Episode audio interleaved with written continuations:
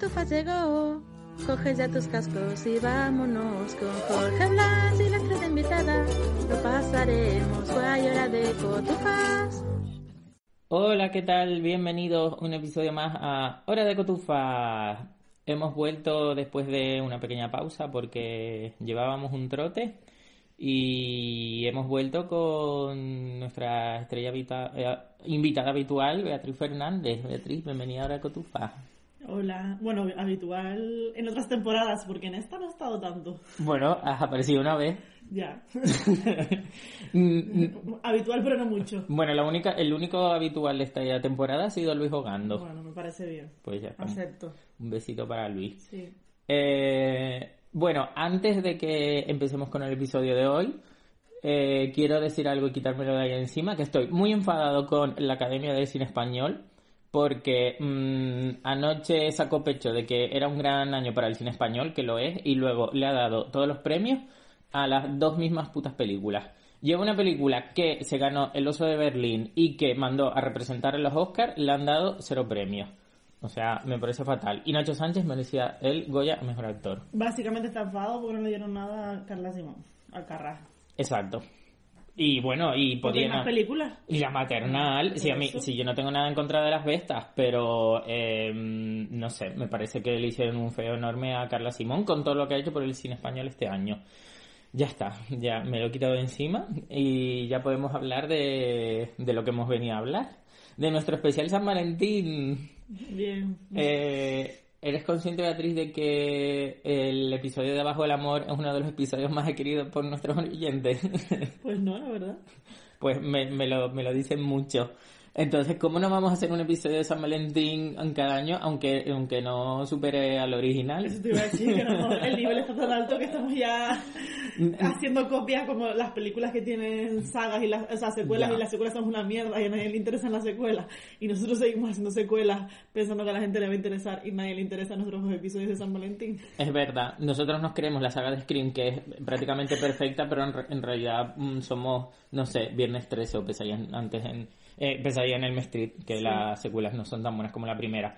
Pero bueno, hicimos este primer episodio, la primera temporada, sobre películas que derribaban el concepto del amor romántico.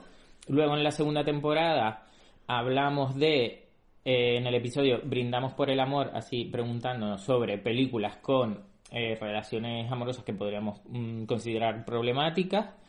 Y ahora pues mm, hemos mm, nos hemos propuesto darle una oportunidad al amor y por eso venimos con el episodio llamado ¡Viva el amor! en el que vamos a, em, básicamente lo que hemos hecho es buscar una lista de eh, las mejores comedias románticas de todos los tiempos eh, y ver las películas del top para ver si nos convencen de que, bueno, de que el amor romántico existe y es muy bonito, ¿no? Sí. Eh, básicamente, o sea, literal que hice eso, busqué en Google. Eh, Best Rom-Coms of All Time. Y bueno, eh, al final nos quedamos con el primer listado que era de una web que se llama The Ringer. Pero preparamos varios listados, uno de Vanity Fair, otros Cosmopolitan y al final escogimos pues el de el de The Ringer. Bueno, Bueno, lo escogió al azar. es verdad, lo cogimos al Porque lo, azar. hicimos, lo echamos a suerte. Pero tú te quedaste contenta porque Sí. te gustaba más este listado que los Sí, otros. Es verdad. ¿Y, verdad. ¿Y por qué te gustaba más este que los otros? No me acuerdo. Porque había más películas que había visto y había menos clásicos. Exacto. Eso es lo que te dijera. De todas formas lo hemos modificado un poco, porque había algunas pelis que mm, no, que ya o hemos hablado de ellas o no estaban o no estaban en plataforma. Claro, es que mm, al final eh, hemos, vamos a hablar, vamos a comentar 10 películas del... Bueno, era un top de 50 películas, pero al final vamos a hablar de 10 películas presentes en el top 20 y hemos obviado algunas películas porque o hemos hablado de ellas recientemente en otros episodios o no estaban en plataforma y no queremos fomentar la, la piratería desde este espacio. Eh, algunas películas de, bueno, las películas que, que estaban por ahí que no, de las que no vamos a hablar, por ejemplo, son eh, Clueless, que estaba en el cuarto puesto, fuera de onda, que la hablamos Sí. de ella en el, en el episodio de, de al Instituto, y a mí esto tampoco me parece, no lo definiría como una comedia romántica. De hecho, la parte romántica me parece un poco creepy porque es su hermanastro y tal. Sí. Eh, pero bueno, sí que estaba presente en algunas listas. Tampoco hablamos de, de Jerry Maguire, porque en realidad estaba en Movistar, pero era una cosa un poco rara, como que en algún canal, y bueno, no sé. Aunque a mí me hubiera gustado verla, porque hace tiempo que la vi. Yo no la he visto y la quería ver también, pero bueno, la veré igualmente.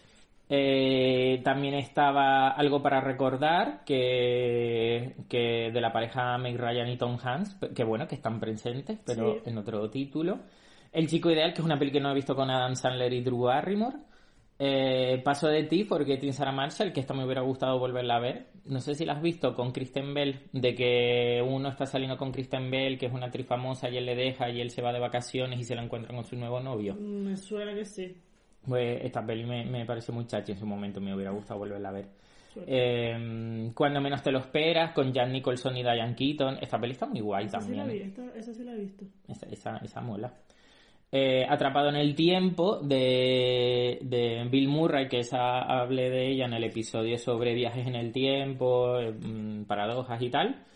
Hitch de Will Smith, que bueno, mm, menos mal porque es un poco sudor. A ver, en realidad estaba, lo que pasa que a última hora la movimos porque... Era como la de Jerry Maguire. Está Sí. Movistar, pero no sé, desde el móvil no se podía ver, había que entrar de otra forma, no sé, O una sea, cosa estaba dentro de las. 10 primeras, pero luego a última hora la, la quitamos porque era un poco tal y tampoco nos...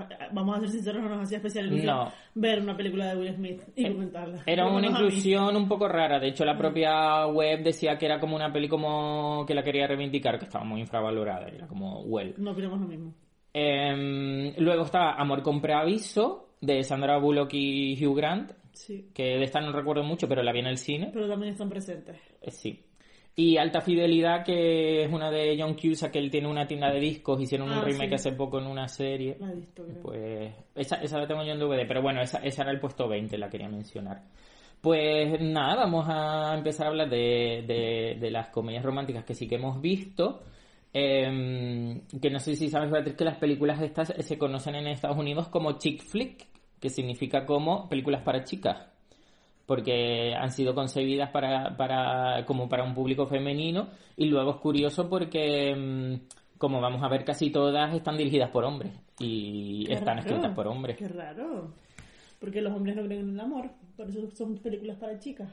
porque se Es muy- supone son muy que machistas, ya está, ya lo tengo que decir. porque son como muy emocionales son películas Machista. muy emocionales Machista. Y bueno y es que además el grueso de pelis de las que vamos a hablar la verdad que en esta lista no, no había clásicos la, la gente de Ringers como vean no le gustan las pelis clásicas Pues sí. Pero vamos a hablar de pelis de los 80 y de los 90, que bueno, de los 80 también se puede considerar ya sí, porque hay un una, hay una que para mí es, bastante clásica, ¿eh? Sí, además es eh, La primera, ¿no? la primera de la que de la que vamos a hablar. Bueno, pues tengo que decir que lo que, como se, se denominan las películas en Estados Unidos, me parece muy machista. Porque, primero, que estén dirigidas por hombres, o sea, hombres hablando de. eh, di- sí, dirigiendo películas de- dedicadas a mujeres, o sea, que no tienen ni puta idea. Y lo segundo, porque los hombres no creen en el amor y todo eso, las mujeres son las, las, las románticas. Mm, Bueno, pues empezamos a derribar ya este mito de mierda. De hecho, de las 10 películas que vamos a hablar, solo 3 han sido dirigidas por mujeres.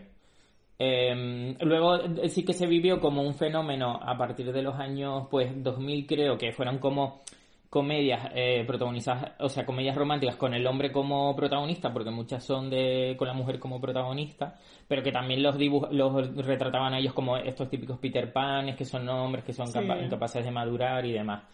Y luego sí que es verdad que el, que el género de la comedia romántica pues se fue un poco a pique en taquilla, porque como que las las películas de- no funcionaban tan bien, las actrices como que también ya eran como siempre las mismas y demás, y ahora hay como un nuevo, no sé si esto lo hemos hablado en, en otros especiales de San Valentín, que hay como un, un, un nuevo renacer de la comedia romántica, pero sobre todo a través de plataformas.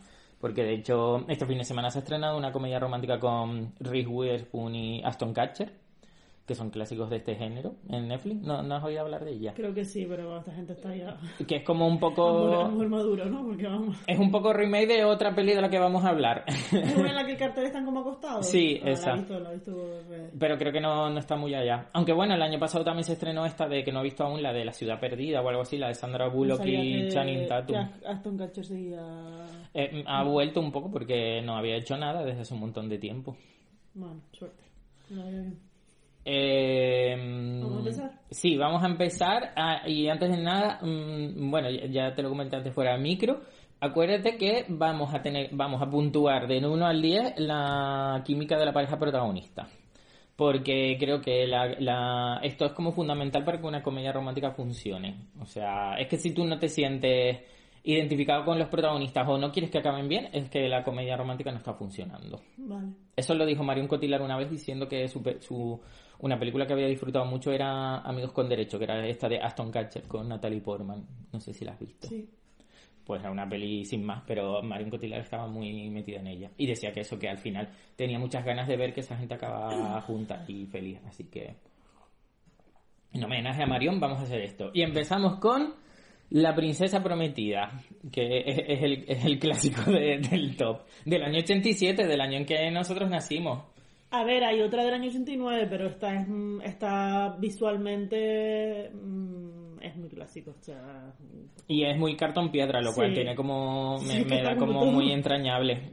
es que está todo parece los escenarios que están hechos en una obra de teatro de un colegio de primaria, porque bueno, no jodas, o sea, Eh, esta peli tiene, eh, tiene mucho fandom porque de hecho es una película que... mm, tiene mucho fandom. Sí, porque en su, en su época en, en realidad en taquilla como que no funcionó muy bien, pero luego con en el mercado doméstico y demás y tal, pues sí que se creó, sí, y está como dentro de muchas listas de, de pelis favoritas de la gente.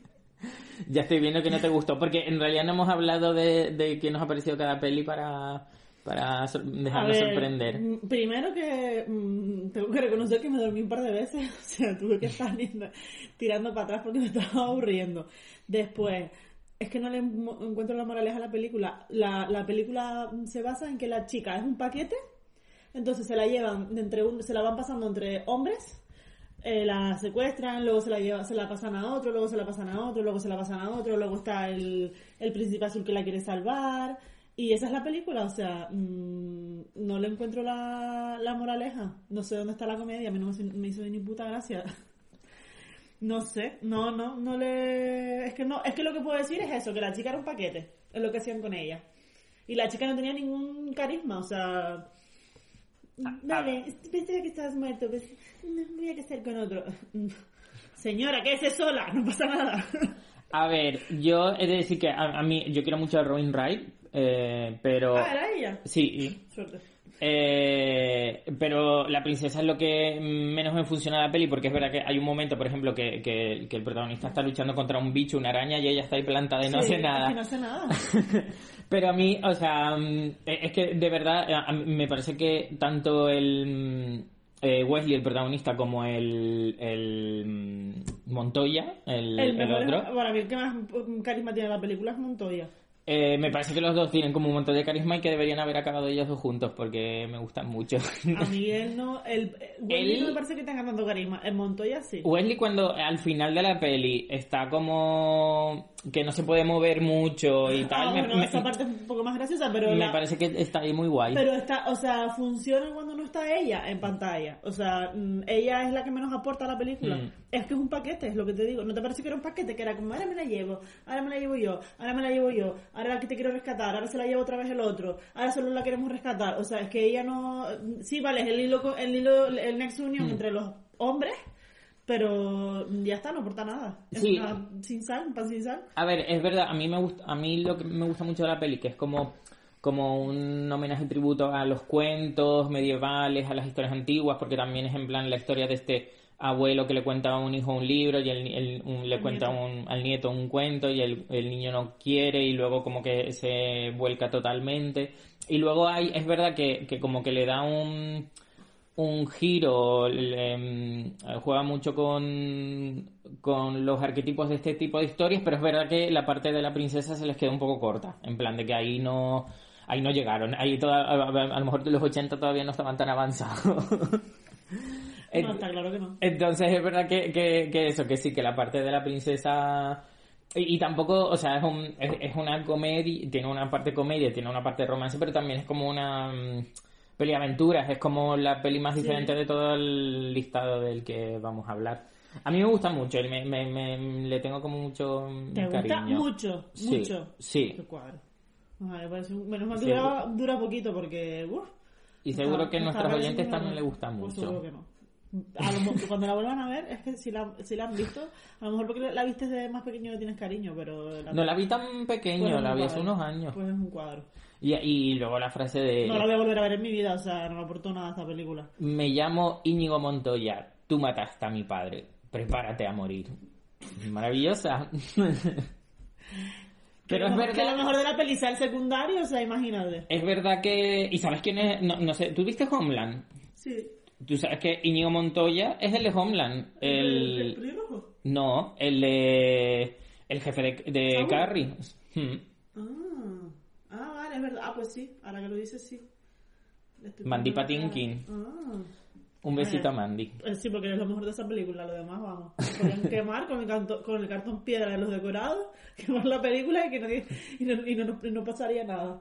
Pues, ¿sabes que En el libro este que me leí de, mm, del cine feminista de los 80, de cómo el cine de los 80 nos hizo más feministas, hay un capítulo dedicado a la princesa prometida. Y... Nos hizo menos, menos feministas, ¿no? Porque insisto en que esa película, la chica, eh, Es que en realidad es un paquete. El, el, el libro ese que empieza, por ejemplo, con un episodio de Tina sin tal, pero luego habla de películas de los 80 que le gustan mucho, pero que tampoco está tan enfocado en el tema del feminismo, porque, por ejemplo, habla de los cazafantasmas y tampoco es que sea como una... Al final, como lo lleva por unos de- derroteros que no va tanto por el feminismo. Y hay un episodio dedicado a la princesa prometida y quería buscar el libro y coger algunos extractos para hablar de ello, pero es que está en casa de mis padres y no he ido porque mi madre está malita. Así que... De todas formas, en la... vamos a hacer. Bueno, da igual, ya lo vas a contar al final. ¿El qué? Que vamos a hacer lo que vamos a Ah, hacer. vale, sí, sí, sí, Vale. eso vamos a dejarlo para el final. Venga. Bueno, esta película de Rob Reiner, del que también hay otra película que vamos a hablar más adelante. Eh, eh, no más Puff, porque la otra peli que hace él sí que te gustó. Ah, Eh, está en Amazon, en Movistar y en Filming. y. Ah, sí, es verdad. Yo lo vi en film. Mm, pasamos a la siguiente. Sí, por favor. Eh, la siguiente, que estaba en el puesto número 18 de esta lista, es el... Ah, no hemos hablado de la química de ellos. ¿Cuánto te Ah. pareció la química? Los- a mí me parecen muy rubios, un 6. Un 6, yo un 3. A mí, a ver, química sí tenían. Mm. Bueno, pero era como muy no, de... Era como, "Ay, este eres el amor de mi vida. Que muerto. Mm, No sé. no sé. Un seis. Un 3. Un 3. yo lo suspendo. Venga, ahora vamos con puesto 18 de la lista, El diario de Bridget Jones, Vale. de Sharon Maguire. Tengo mucho que decir. Eh, estrenada en el 2001, eh, disponible en Amazon, basada en una novela de Helen Fielding, que a su vez, no sé si te has dado cuenta de esto, está inspirada en Orgullo y Prejuicio. Sí, sí. Es un poco evidente, ¿no? El señor Darcy y tal, no sé qué. Y encima el eh, Colin Firth también eh, Había hizo hecho de, de- Darcy en una, en una adaptación de Orgullo y Prejuicio. Sí. Y en, la, y en el segundo libro, porque yo me leí los libros, eh, Bridget Jones entrevista a Colin Firth en la, como en la vida real, es todo como muy meta. Eh, bueno, ya, yo mm, no sé si hablar de los argumentos de las películas porque en realidad son pelis como todas bastante conocidas, pero bueno, ya sabemos quién es Bridget Jones, que, que a, a mí lo que me flipa, o sea, mm, de esta película es que eh, esta señora tuviera un trabajo estable, viviera sola en Londres y se le considera una fracasada. No, y es que yo tengo mucho que decir de esta película. A ver, empieza. Pri- Primero, creo que esta película envejeció muy mal. Segundo, esta pel- yo la vi, no la había visto, la vi hace dos años por primera vez, sorprendentemente, pero no la- nunca la había visto, y, y, o sea, y me quedé espantada. Yo entiendo que la gente que la vio en su momento y le, y le gustó y tal, la recuerda con cariño, pero realmente si te pones a verla con los ojos de ahora, la película ha envejecido muy mal.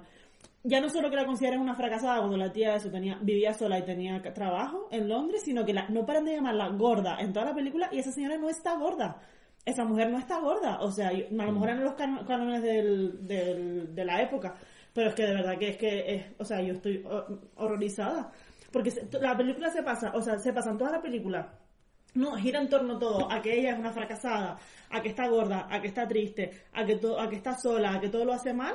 Es como humillándola a ella toda la película, que lo único que hace ella es, evidentemente, como habrán podido comprobar, no estoy muy a favor de esta película, eh, lo único que quiere es casarse, o sea, su objetivo en la vida es casarse. De hecho, todo lo, demás le da igual, le da igual el trabajo, le da igual todo. Solo es casarse. Eh, y eso, y es como que es una fracasada porque ha llegado a una edad que no sé si son los 30, ¿no? Tiene ya, ya Es 32. o- tre- más de 30, vale. Mm. Y como eh, pasa de los 30 y no está casada, pues su vida es un fracaso y es una mierda y está gorda y entonces tiene que... Y luego cuando ya ella, como que le va, le va mal la relación que tiene, la primera, decide cambiar y ella decide cómo hacer las cosas, mm, ponerse en forma, eh, Dejar de fumar. dejar de fumar, Bueno, esos eran sus propósitos desde el principio de año. dejar de beber, bueno, me da igual. Y entonces ahí ella todo le- la- la- las cosas le empiezan a ir mejor. Me parece que lanza un mensaje eh, muy horrible para las mujeres. No me gusta absolutamente nada. Lo único que me gusta, así como del mensaje final de la peli, es que mm, cuando el Darcy ¿no? Mm. le dice que la quiere tal y como es.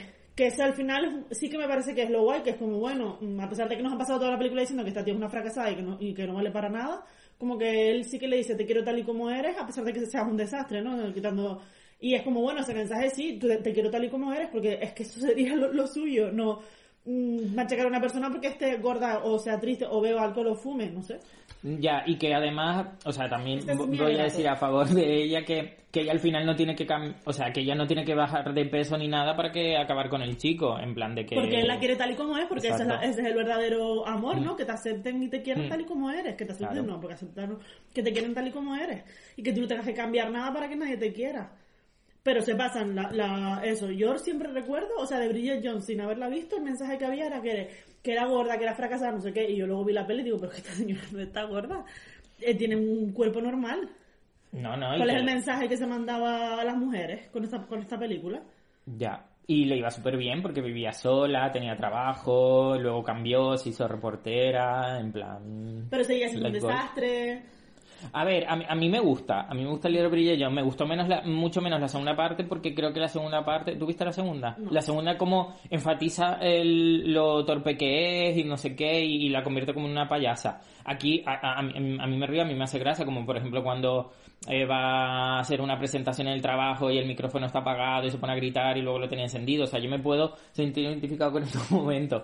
Sí que es verdad todo eso, en plan de que es en plan de que, que es un reflejo de que en aquella época eh, las, eh, l- las mujeres tenían que tener pareja para ser felices, porque si estaban solas y tal, eran unas amargadas.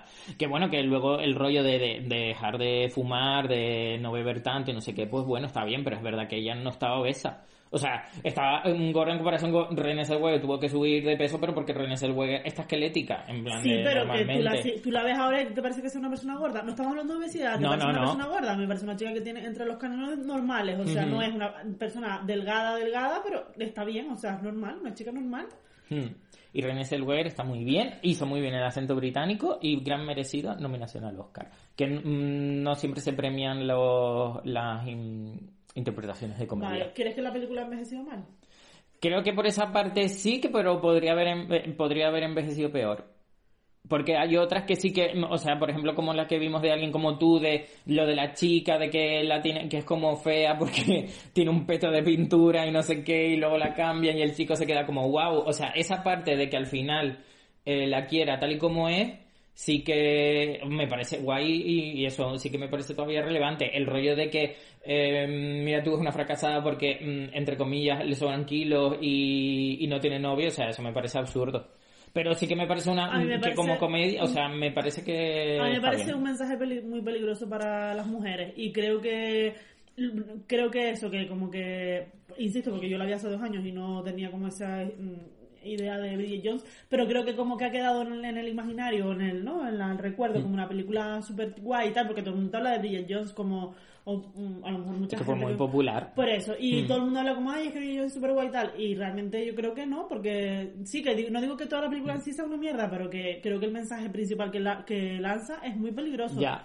Y hay que tener mucho cuidado con, con ese mensaje. Que Sobre es todo por la parte del físico, ¿eh? Es una peli que tiene ya más de 20 años que Mi madre que depresión. Pero sí que es verdad que hace unos años se estrenó como la tercera parte, Bridget Jones Baby, y sí que se veían los, las dificultades que tenía una película de eh, adecuarse más al, al contexto actual partiendo de esta base de película de mm, peli romántica como súper clásica, súper tradicional y demás. Entonces, bueno, siempre también hay que ver las películas de dónde, en qué contexto salen y tal. Pero sí, ahora la ves y te, das cuenta de mi madre que, que equivocados estábamos en aquella época que mm, decíamos que esta chica estaba obesa y que era una fracasada. Pero bueno, eh, la química entre Bridget y Darcy o el otro, Hugh Grant, ¿qué te parece? Mm, con Hugh Grant. Eh, con Darcy, es que Darcy me parece como un poco soso, entonces... Pero es, pa- es, Ya, es es que es el es que es el- el personaje. personaje es soso, ¿no? Mm, No sé, no te sabría. Mm, A mí me gusta y ese... Siete, a lo mejor, con Darcy. Siete, venga, Siete sí, le puedo siete, ocho. Ese jersey navideño que ahora se han puesto de moda, esos jerseys Sí. navideños feos, no Hombre, sé. que también eh, sea así como y tal, a mí me, me gusta, pero sí, un 7. Con el otro, pf, me da igual. Y la pelea que tienen eh, Sí. mientras suena Is Raining Men, que encima ellos improvisaron, es maravillosa. O sea, no me parece una peli tan, tan descartable, teniendo en cuenta que esa mentalidad que tenía en aquella época y tal. Si lo ves sin dejarte influir Hay por ella, muy bien. filtro. Exacto. Eh, listo, ¿no? La Sí. peli está en Amazon. eh, vamos con la siguiente. El, esto no- mm, de momento está yendo un poco mal. No nos veo que estemos No. como creyendo en el amor. yo al final voy a tener que decir que... Vamos bueno, a ver las conclusiones al final. La siguiente es una que estaba en el puesto número 16 de, de, de la lista de este, de este medio, de The Ringer, que es The Holiday, Vacaciones. Dirigida por Nancy Meyer, Meyers eh, y del 2000 di- 2006. Es una película en la que básicamente Kate Winslet vive en, Isla- en Reino Unido y Cameron Díaz en Estados Unidos, Los Ángeles. Ellas son muy diferentes, pero han tenido como desengaños amorosos y de- se conocen por una web y deciden intercambiar sus casas para pasar dos semanas de vacaciones navideñas. Que esto yo nunca lo he visto, pero bueno. mm, Sí, pero sí, sí, sí existe. Lo de intercambio de casa. Sí, sí. Le estuve buscando información y leí que era esa página, no, a lo mejor no se llama así, pero que existe una Ah, página vale. así. Entonces ellas se quieren como eh, desentender de los hombres y de todo y tal, pero cosas de la vida acaban eh, descubriendo nuevos intereses amorosos. Eh, Cameron Díaz con el hermano de Kate Winslet, que es Law, y Kate Winslet con Jack Black, que es una pareja como muy peculiar. Y bueno, ¿a ti qué te parece esta peli de, que dura dos horas y cuarto? O sea, Bueno, la- es para fuerte. empezar la duración me sobra. A ver, yo tengo que decir que no la revisioné porque es verdad que la he visto mm, un par de veces así y hace poco la vi también. Yo creo que por Navidades la pusieron en algún sitio porque yo creo que la vi. Mm, No es una película que me entusiasme mucho, la verdad. Eh, la pareja de Cameron Díaz y Jude Law no me gusta nada. Ay, pues a mí Pues no me, me montado un sándwich Pues- con ellos. Pues no me gusta. Creo que me, me, me sorprende que mm, ellas como que, porque realmente solo están dos semanas en, ¿no? en la casa de la otra. Me parece que si el motivo para, no, uno de los motivos para hacer ese intercambio de casas es que se encuentran mal porque han tenido desengaños amorosos, me parece como que se recuperan muy rápidamente de esos desengaños. Es como que ya, mm, mm, venga, ya me estoy enamorando otra vez. No sé, es como, me parece como todo como muy precipitado. Mm, en el caso de Cam- no sé, porque Kane Winslet sí que está como más enchuchada por él y de hecho él, ella todavía cuando está allí sigue como él le escribe, él va a verla y tal y ella está como todavía un poco tal y de hecho todo eso, o sea, todo el proceso de Kane Winslet es como un poco de darse cuenta Pero de son, que no, son dos semanas, ¿eh? ya ya son dos semanas. Y creo que Bueno. hay, y creo que el- en la parte de Cameron Díaz también me, me parece que el- hay un mensaje un poco en el fondo que es como que parece que solo puedes ser feliz cuando estás en pareja. De hecho, ella como que le cuesta mucho llorar, ¿no? Y es una de Sí, las cosas que cuando... no, no llora desde los 12 años o algo así. Sí, y cuando se va y lo deja a él es cuando mm, empieza a llorar otra vez y él vuelve y no sé qué. Entonces me parece como que hay un mensaje un poco ahí en el fondo de, bueno, es que si no estás en pareja tampoco, eh, no eres feliz del todo. Entonces, nah, sin más, no es una película que me haya entusiasmado ni creo que las historias de amor me parezcan tan bonitas. A lo mejor la de Kate Winslet y Jack, eh, Jack Black, ¿sí? Sí. Me gusta un poquito más, pero sin más. Me gusta más, ¿sabes lo que la historia que más me gusta de la película? ¿El qué? La de Kate, Kate Winslet con el viejillo. Sí, esa es muy entrañable.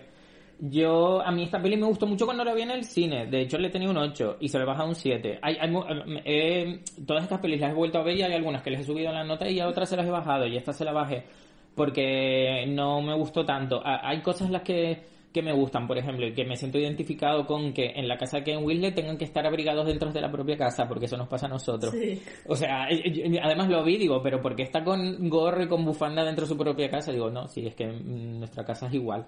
Eh, me gusta que Cameron Díaz sea una montadora de trailers y que luego ella eh, piense en su vida y tal, o sea, sus pensamientos sea como ella montando un trailer de su vida, eso me parece como original. Y, y luego, por ejemplo, Jack Black eh, con Kate Winslet en el blockbuster imitando melodías de películas, eso es muy 2000, eso me gusta mucho también. Y toda la historia del vejillo también.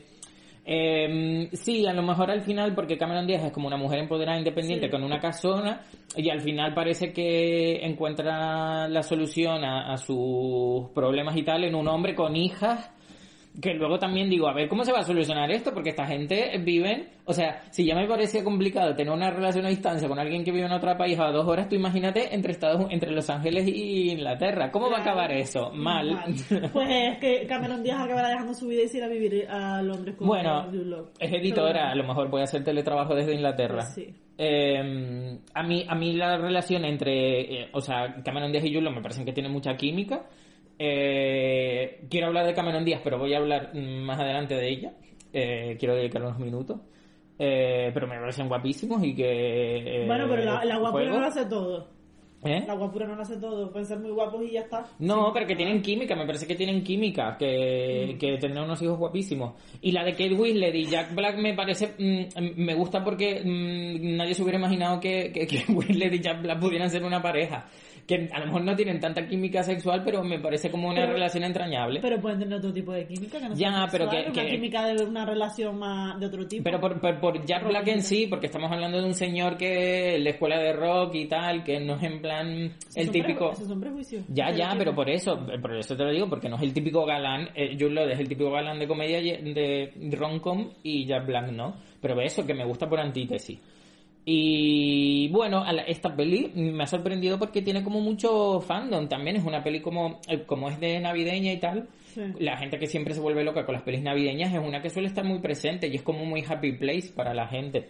Entonces, no sé, me parece curioso. O sea, mm, sí, o sea, acepto, no sé. Que, Pues yo mm, no. Pero sí que me parece como todo muy... Es, es como un poco ñoña y cursi, pero No, me, me bueno. da, me da igual. Una película que me da igual. Es que nota le pones a las parejas, que aquí tenemos dos. Pues mira, Kate Winslet con el viejito le voy a poner un 10. Eso es un poco de dadismo, pero bueno. No, porque es una relación. hay- oye, las relaciones pueden ser. Que sí, que sí, que la- eh, puede haber amor en relaciones de amistad. Sí, O sea. él igual lo era muy entrañable. que en No sé, es que, es que me, dan, me dan tan igual. Eh, por la tú. Vale, pues Cameron Diaz y Law un 8 y, y Winslet y Jack Black un 7. Pues no, pues yo al revés. Ah, a, pero a me- Winslet un 8 y a la, y a la otra un 7. Me has pedido que la ponga yo. Ya, ya, pues yo la intercambio. Es Vale. que me gusta más Kate Winslet, Kate Winslet y Jack. A lo mejor porque como no es una pareja típica, me llama más la atención. Ya. Lo entiendo. Pero no la comparto.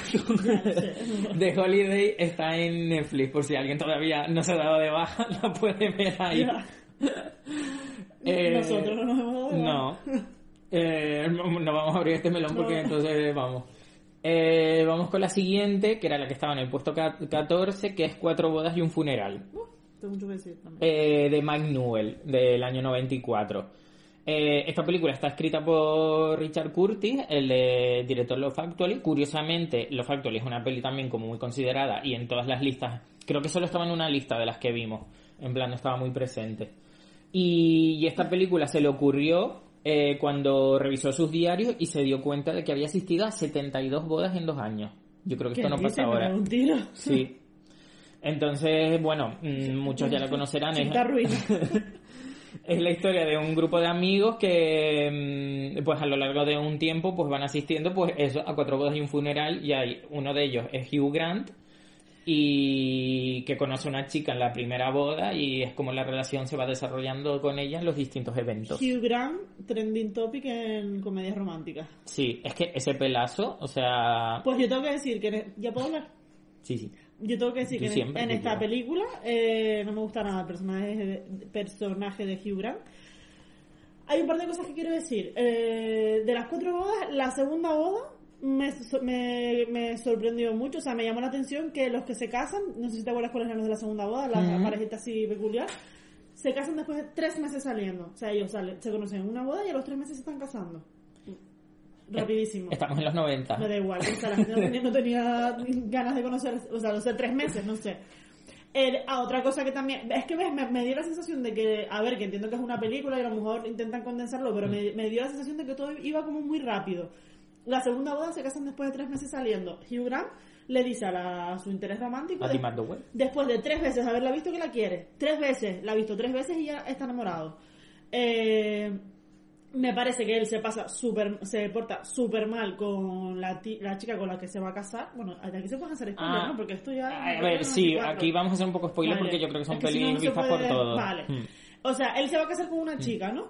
Eh, la humilla, porque la, la, la, la humilló en la boda porque la dejó tirada en el altar encima. O sea, me pareció in- súper innecesario. Él se iba a casar porque le tocaba casarse. Parece que la sensación como, bueno, me toca casarme, pues me voy a casar con esta. Porque él no la quería, a esta tía. Sí, y, y ¿cómo la llamaban? Es que no me acuerdo. La- No me la- acuerdo. los amigos la llamaban de Se me forma. tenía un mote, sí. Mm. O sea, él no la quería, se casa porque le toca y encima luego va y la humilla en el, dejándola en el altar y, o sea, se portó fatal. Y, y porque además cuando no porque cuando se va a casar eh, hay como un proceso antes de, de, la- de que llegue la novia en la que él está la iglesia pasan cosas no sé qué. Entonces cuando se entera de porque su Andy McDowell está, se, ha, se ha casado previamente que es la tercera boda creo. Vale. Pues cuando se entera de que ella está divorciada ya se le viene el mundo encima y es como que ya él no se quiere casar. Y es en plan eres un hijo de puta o sea, eres un hijo de puta porque entonces no no no, no le crees ilusiones a la, a la otra piba, no me montes un paripé, no montes una boda para luego dejarla tirada y humillarla. Mm, estoy en contra de este señor y espero que les haya ido muy mal y se hayan divorciado. Hijo de puta.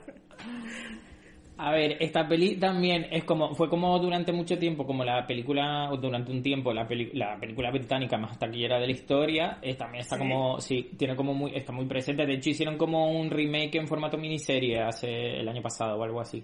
Tiene como también como mucho fandom y tal. Yo incluso la había visto por es la segunda vez que la veía, la vi como hace unos años y no me gusta mucho. O sea, mm, Lo que más me gusta de la pelea a mí son el grupo de amigos de él. Sí, a mí me gusta más- mucho Christine Scott Thomas, que es la que está enamorada de él secretamente. La- el grupo de amigos Mm. me parece la chica que tiene el, que es así como muy curioso, como muy peculiar. La que vive con él, La que vive con él. O sea, hay como Mm. algunas cosas. El funeral me pareció Mm. también Muy bonito. muy bonito. Además es muy curioso porque eh, son, o sea, el que se casa es el- es pareja de otros chicos gay.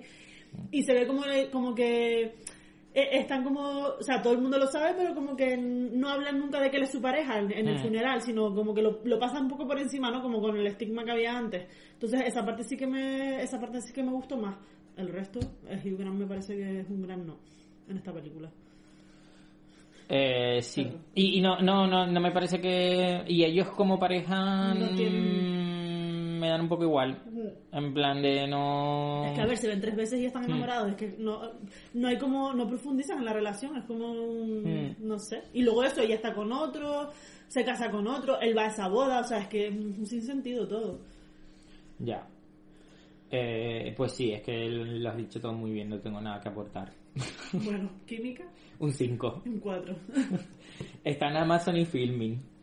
Eh, a mí me gusta más otra peli británica de la que hablaremos más adelante.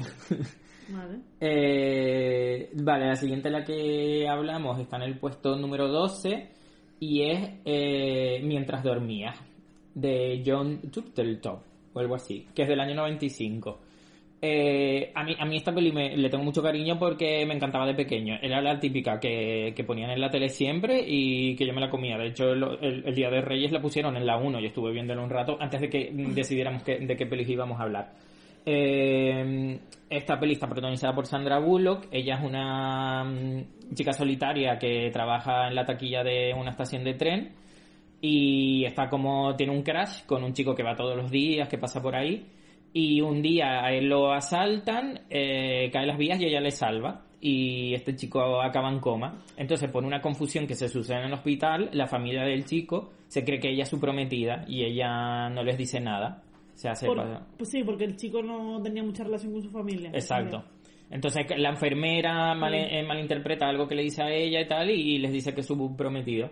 Entonces la pareja, la, familia la verdad es que es una familia como muy riquiña, muy entrañable, entonces ella no les dice nada y porque además está sola y es Navidad.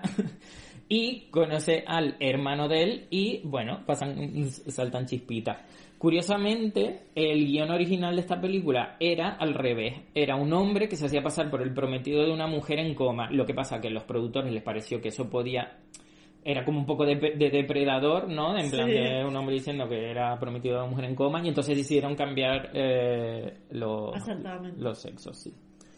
Eh, bueno, ¿qué te, ¿qué te parece? A ver, A eh, ver. empieza a rajar.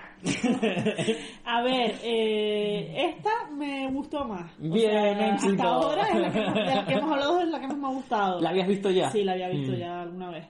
Eh, es verdad que, a ver, es un poco problemático porque en realidad hay muchas mentiras. O sea, todo, al principio todo, toda bueno, al principio no, realmente casi toda la película se basa en una mentira. Mm. De ella que sigue, que es, es verdad que ella está sola, es verdad que no tiene familia, no tiene a nadie, tiene amigos. Pero volvemos un poco a la idea de que si estás sola y no tienes a nadie, tu vida es una mierda. Aunque ya tenía su trabajo, es verdad que no era un trabajo de sus sueños, pero bueno, tenía su tal. Pero bueno, mm, me gusta, eh, me gusta el hermano de... Uf, guapísimo, Bill Sí, Pullman. Creo que tienen muy buena química. eh, y es, es que lo mejor, para mí lo mejor, ¿ves? En este caso sí, porque lo mejor de la película es la relación entre ellos. Pero Y también es la familia. que, sí, perdón, y es verdad que la familia aporta mucho, porque la familia alrededor, lo- todo, cada una de las, de las personas que conforman la familia eh, aportan mucho. El, el señor que es amigo de la familia también, que es como el cómplice de ella, que es el que se entera de todo y la ayuda y tal, ese personaje me encanta también. Entonces, bueno, no tengo tampoco mucho... Lo que más problemático me parece que ella se mete en un rollo de mentir y ya no sabe, le cuesta mucho salir de ahí. Y luego hay una eh, pareja de él por ahí perdida, que aparece, que tal. Mm. Entonces, incluso cuando él se despierta, porque él se despierta, ella le sigue... O sea, porque claro, él es como en plan, pero se acuerda de todo menos de que ella es su prometida. Entonces él está como trabado, en plan, pero coño, ¿qué pasa? Solo tengo am- amnesia selectiva. Mm. Y ella sigue ahí con la mentira. Ah, Realmente la mentira se acaba en el altar cuando ellos se iban a casar. O sea, es como que lo lleva demasiado lejos. Ya. Eh, pero bueno, mm, A ver, ¿qué le recurso vamos a explicar? cinematográfico. Es que si lo cuentas al principio ya. se acaba la peli. Ya, pero bueno, Eh, yo qué sé. A mí, a mí lo más problemático a día de hoy de la película me parece el vecino de Sandra Bullock. sí, que la cosa un poco, en plan ¿Un de. poco? Un poco bastante. En plan Se de. mete que se mete la casa y tal, no sé qué. Es en plan. Podría y, eh, denunciarle. En en aquella, en, en aquella época, jajaja, jiji, pero lo ves ahora y es en plan de. Pero bueno, es, es lo que tiene, ¿no? Ver películas en el 95 en la época actual. A, a mí es- esta peli mm, me parece que aborda un, un tema muy interesante que es cuando eh, tienes un novio al que quieres dejar o al que no quieres, pero no quieres porque estás enamorado de su familia. En plan, porque, bueno, ella Ya. también está enamorada del hermano, pero también le encanta su familia y, y ella la siente como la propia. Pero ella está también enamorada de su familia, yo creo que principalmente porque está sola. Claro. Y porque ellos la cogen muy bien y la tratan Claro, muy porque bien. la cogen muy ella al bien. no tener a nadie es como, bueno, pues por lo menos tengo a esta gente, ¿sabes? Claro, pero si los familias ponen unos hijos de puta, pues Ya, no, no, ya. no, no tal. Entonces... A mí me gusta el mensaje que lanza, que lo dice, que le dice ella una frase al final que me gusta mucho, que es algo así, no es literal, Mm. pero es algo así como que que a veces tienes o uno tiene muchos planes y todo lo que planeas no siempre se cumple y que la vida al final te sorprende no Mm. porque ella tenía como un- una idea en su cabeza de que este señor iba a ser maravilloso no sé qué tal Mm. y luego al final pues mira la vida la vida le sorprendió se enamoró de, del hermano que no a lo mejor no lo hubiera conocido de otra manera y se fueron a Florencia que era el sueño de su vida Hmm. entonces me, me gusta el mensaje, me parece que está guay. Quitando la parte de las mentiras que me parecen lo más problemático. Pero bueno. Pero bueno, es que tiene que haber conflicto, he porque si no. he hablado la peli. Sí, sí, sí. Yo estoy muy contento porque también de que hayamos cogido esta lista porque mm, es la mm, hay representación de Sandra Bullock que a mí Sandra Bullock me parece Sandra Bullock. pero es que Sandra Bullock es una de las reinas también de la comedia romántica y, y tenía que estar representada de alguna forma y aquí en esta peli me parece que ella está muy bien, que ella está muy muy entrañable, muy riquiña y empatizas muy bien con ella, que eso es, es también de Sí, ella tal está- y ella tiene mucha bien. química con Bill Pullman. El personaje de ella, a pesar de que miente y tal, cae bien. O sea, es Mm. una chica con la que vas a empatizar. Bueno, la química, Un 8, yo un 9. un 8 9 ya, un 8 y medio, venga. Eh, sí, a ver, es una peli también como un poco cursi y tal, pero que se ve con mucho, con una sonrisa en la, en la, en la cara. Sí. Está en Disney Plus, por si la quieren ver. Y vamos a pasar a hablar de, eh, lo voy a decir, una de mis favoritas, que es la que está en el puesto octavo de esta lista y es La boda de mi mejor amigo, de eh, PJ Hogan y que está en el año del año 97.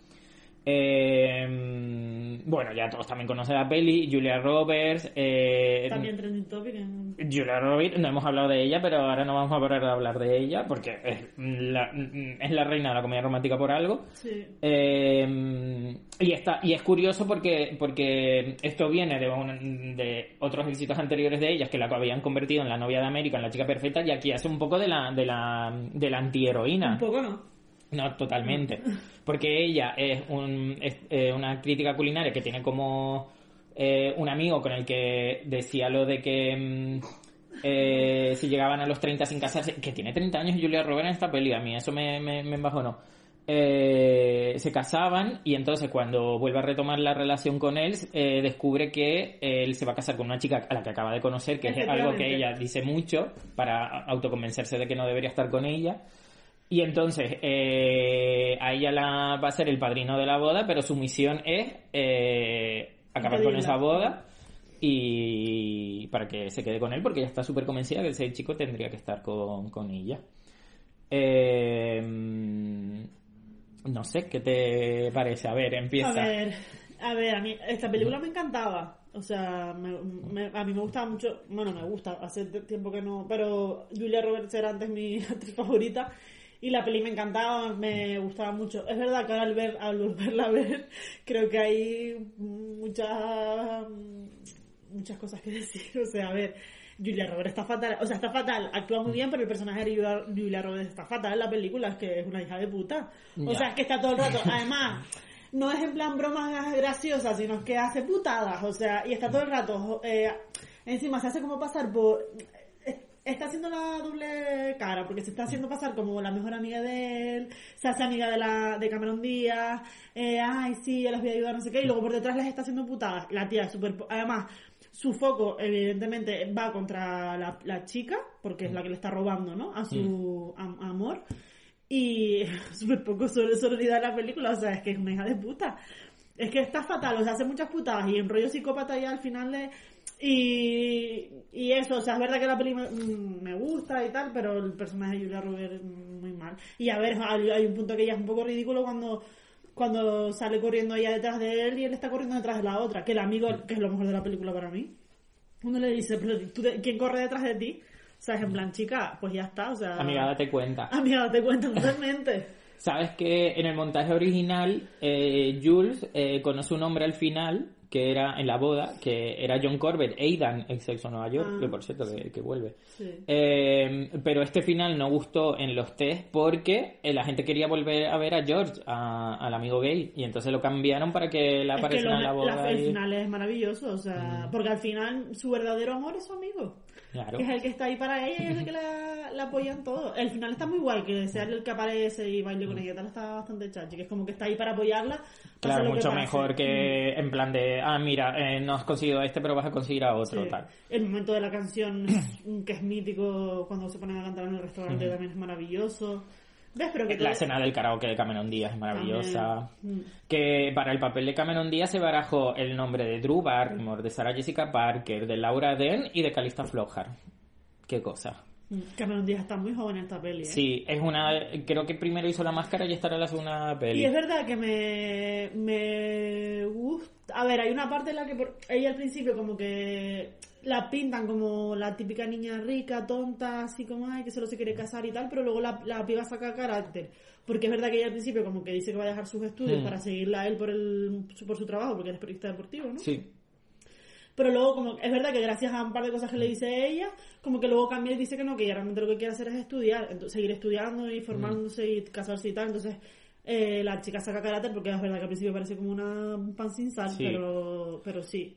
Pero Julia Roberts muy mal. A mí, a, mí, a mí me parece muy curioso eso, cómo cogieron para este papel a Julia Roberts, que era como alguien con el que era como perfecta, la heroína tal, para ser de, de, de, de la villana de la película, y que luego también eh, Cameron Díaz también se supone que eh, si tú vas con la protagonista, tú deberías odiarla a ella, pero en realidad tú también te mm, ves que ella que, que e, es lo que dice también Julia Roberts en la peli, ¿no? Es en plan de que la chica me- si, si no si no fuera si no se fuera a casar con él me caería bien porque Claro. es una tía guay y tal. Y yo aquí debo decir que Cameron Díaz la he hecho mucho de menos en el cine. Creo que la tratamos fatal, que bueno, que va a tener un comeback porque va a hacer una peli en Netflix con Jamie Foxx. Ella se retiró porque se cansó. Mm, se quería dedicar a otras cosas y dejó de hacer películas hace años. Y va a hacer ahora una peli con Jamie Foxx. Y no descarto que haya un episodio dedicado a Cameron Díaz cuando se estrene esa peli. Si alguien quiere hacerlo conmigo, eh, mis DMs están abiertos. Eh, a mí me gusta mucho la peli, me gusta porque me parece original, es un enfoque original de comedia romántica, de que, porque lo fácil hubiera sido también de que ella en realidad tuviera razón y que en verdad el chico estaba enamorado Sí. de ella y que la otra no sea suficiente para él de y hecho, tal. yo creo que, que estás todo el rato como esperando realmente que él se dé cuenta de que con quien quiere estar es con ella y Hmm. que va a dejar a la otra. Es que todo el rato parece eso y, y, a- y hasta el final, cuando ya la persigues, cuando es como, vale, pues no. Y, y, y luego tiene momentos en el que tú, o sea, cuando ella parece que se va a declarar y tal, o sea, por ejemplo, en el momento que ellos están como en un barquito por un río y tal, y están bailando y él está cantando y ella se pone a llorar, o sea, yo, yo creo que, yo al menos siento en plan de, joder, es que, que sí, que es que él, él la quieres, es que claro que vas a ser, vas a ser una hija de puta y vas a conseguirlo para ti. pero también tengo que decir que ella es una caprichosa porque ella ha estado, eh, además Claro. tenía pareja, no sé qué, y como las cosas le fueron malas, ahora como ahora lo quiero a él y punto, y lo quiero a él y, y- y ella no tiene en cuenta que él tiene su vida y que pues eso que ha conocido, es verdad que un poquito rápido lo de la boda, pero pero es una egoísta, es como, tiene que ser cuando yo quiera, y, y cuando yo quiero es ahora, pues chica, no, pues está bien que la vida te haya dado un par de tortas. Pero, pues así somos. La- la- todos somos egoístas y todos cometemos errores. Es el personaje de Julia Roberts con el que yo más me puedo sentir identificado, porque mm, no, no me puedo identificar ni con la prostituta de corazón de oro. Pues no sé por qué. Ni... A lo mejor que te puedes sentir Qué hija de puta. Ni con la estrella de Hollywood. Oye, pero gracias por la parte de corazón de oro, eh. No, yo con quien me siento identificado es con Jules. No, no por nada en particular, pero si, si tuviera que sentirme con alguien identificado sería con él y con ella. No voy a decir una cosa, pero... Cállate. Puede ser un poquito dinero. Cállate. Lo hablamos fuera del micro después.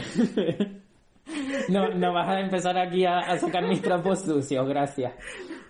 Eh, bueno, la aquí no sé qué química. Con el amigo mueve. y 9 con- 10, Rupert Everett en el papel de su vida. Y con el... Es que con el amigo yo tampoco siento... Es que él es un poco... Eh, el El- Dylan McDermott. Sí. Mm. eh, A mí me parece guapo y... y- guapo, pero sí. no me parece que tenga un carisma... O sea, que lo que Rupert Everett se lo come, entonces... Un 5, no sé. Sin más. ¿Sabes? Que me da igual que no quedan juntos. Yo como a- yo apoyo a Jules, yo le pongo un 7 a Jules. Pero es verdad que la, la mejor química es con George cuando Sí. es que la mejor parte de la película... A mí esta película es, Sí. es que esta peli es maravillosa, es que mm, un 8 por lo menos.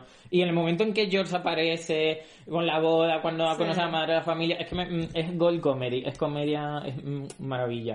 Y, no sé, me encanta, me encanta la boda de mi mejor amigo. Y a mí me encantaba, era como mi tercera película favorita. Pequeño la tenía en VHS grabada de Canal Plus y la veía un montón.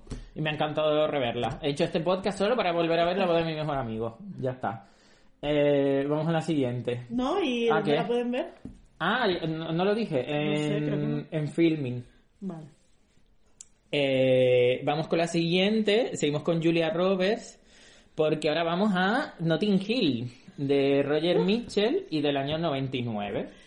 Eh, esto es un. Pues mm, vamos con la pareja. Con el, el Sí. rey de la comedia romántica, la reina de la comedia romántica, que son Hugh Grant y Julia Roberts.